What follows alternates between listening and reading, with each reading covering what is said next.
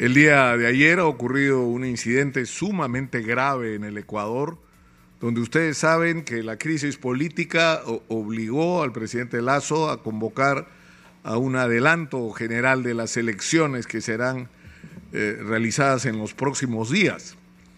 El candidato a la, presidencia, Fernando Villavicencio, eh, que fue, sobre todo en los últimos tiempos, un hombre crítico eh, a todo el sistema de corrupción instaurado en Ecuador.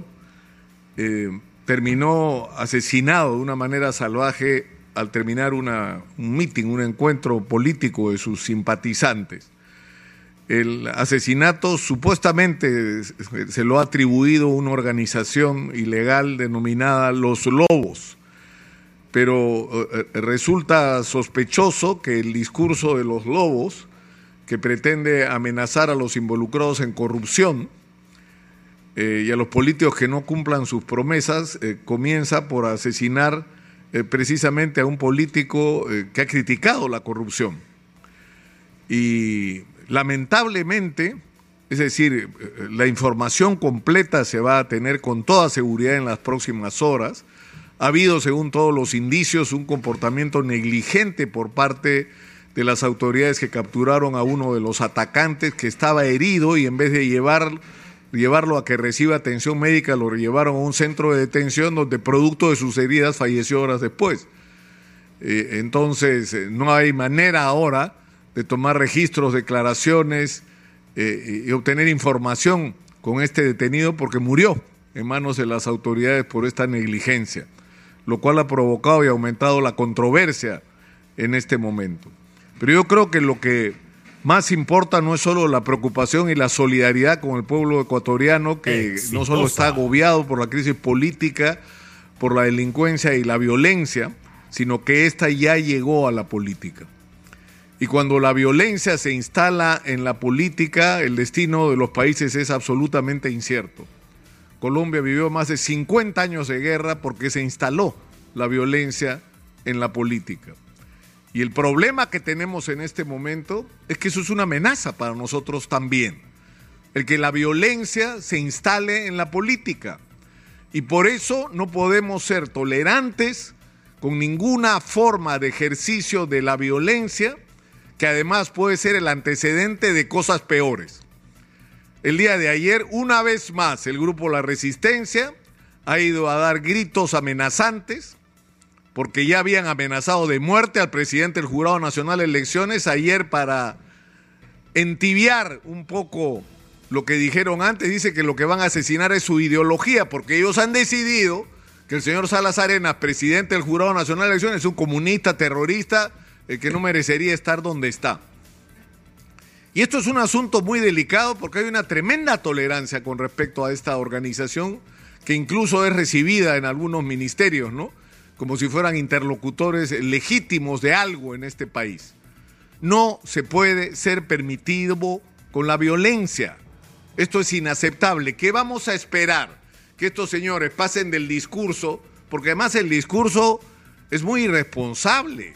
O sea, lo que están diciendo es que Keiko Fujimori perdió las elecciones del 2021 porque alguien se las robó, cosa que no se ha podido acreditar en ninguna instancia, ni siquiera en el propio Congreso de la República, donde una mayoría en algún momento sostenía que se había producido un fraude electoral.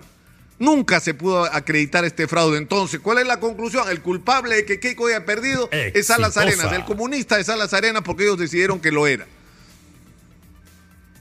Entonces, ¿qué es lo que viene después de esto? Es la pregunta que uno se hace. ¿Qué es lo que va a ocurrir después? ¿Cuál es el siguiente paso en esta escalada? De atacar locales de IDL, de tirar basura, de ir a insultar a la gente, de irrumpir en la presentación de, publicaciones, ¿no? de tratar de impedir que nadie que no piense como ellos tenga el derecho a expresarse y a tener el, uso al que tienen derecho de su propia ciudadanía. No se puede presentar un libro sin que estos energúmenos vayan a, a, manifestarse, a gritar, a insultar y agraviar a la gente. Pero el problema es que en el caso de las autoridades electorales es un asunto muy delicado, que requeriría una intervención más severa de todas las instituciones que velan por la legalidad en el país, comenzando por el Ministerio Público. Porque cuando se amenaza a las autoridades electorales, se está poniendo en riesgo su independencia, su capacidad de actuar con objetividad, de actuar sin miedo, de tomar decisiones en función de lo que diga la ley y no lo que digan los gritos histéricos de, gente que además habría que preguntar quién financia. Pero yo confieso que mi principal preocupación, no de ahora, hace mucho tiempo, hace muchos meses, es en qué momento va a pasar algo peor, en qué momento este clima de polarización y enfrentamiento en el Perú, que tiene sus expresiones extremas en grupos como la resistencia, va a pasar a la noticia de fueron a insultar otra vez al presidente del Jurado Nacional de Elecciones, al paso de asesinaron al presidente del Jurado Nacional de Elecciones, o asesinaron a algún candidato considerado de izquierda, caviar comunista, o, de cualquiera de las características políticas que sean del desagrado de estos sectores absolutamente intolerantes. Exitosa. Yo creo que estamos a tiempo, pero estamos a tiempo no solamente de recuperar el ejercicio de la política como una confrontación democrática de ideas, sino a buscar aquello que nos une, aquello en lo que podemos estar de acuerdo, aquello que tiene que ver con los objetivos comunes que podemos tener como nación.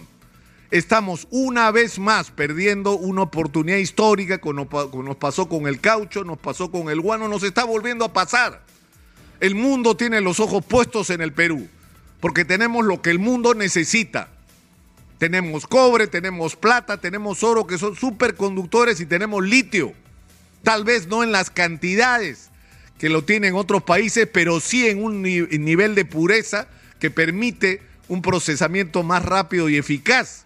Es decir, tenemos todo lo que el mundo necesita, pero además tenemos una ubicación geográficamente estratégica.